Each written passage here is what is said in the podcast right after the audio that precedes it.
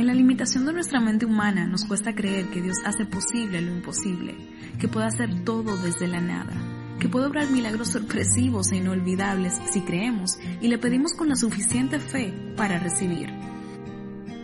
En el libro de Mateo capítulo 21 versículo 21 Jesús dijo, les aseguro que si ustedes tienen confianza y no dudan del poder de Dios, todo lo que pidan en sus oraciones sucederá. Dios es omnipotente y estar conscientes en forma personal del poder de Dios transformará de manera trascendental nuestra manera de pensar y de actuar. Esta verdad transformó la vida de muchos hombres en el pasado y puede transformar las nuestras hoy día. Job habló del poder de Dios en su libro en el capítulo 42, versículo 2. Yo conozco que todo lo puedes y que no hay pensamiento que se esconda de ti. Job estaba reconociendo la omnipotencia de Dios para llevar a cabo sus planes. Podemos incluso mencionar la historia del héroe de la fe, Abraham, uno de los primeros hombres de la Biblia que al comienzo de su vida dudó del poder de Dios.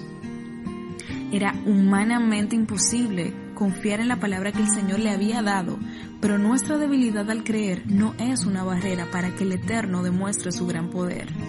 A pesar del pronóstico contrario, de las dudas y el cansancio, Abraham se aferró a la autoridad de Dios y pudo notar la música del milagro en sus manos. Y es que su poder se perfecciona en nuestra debilidad.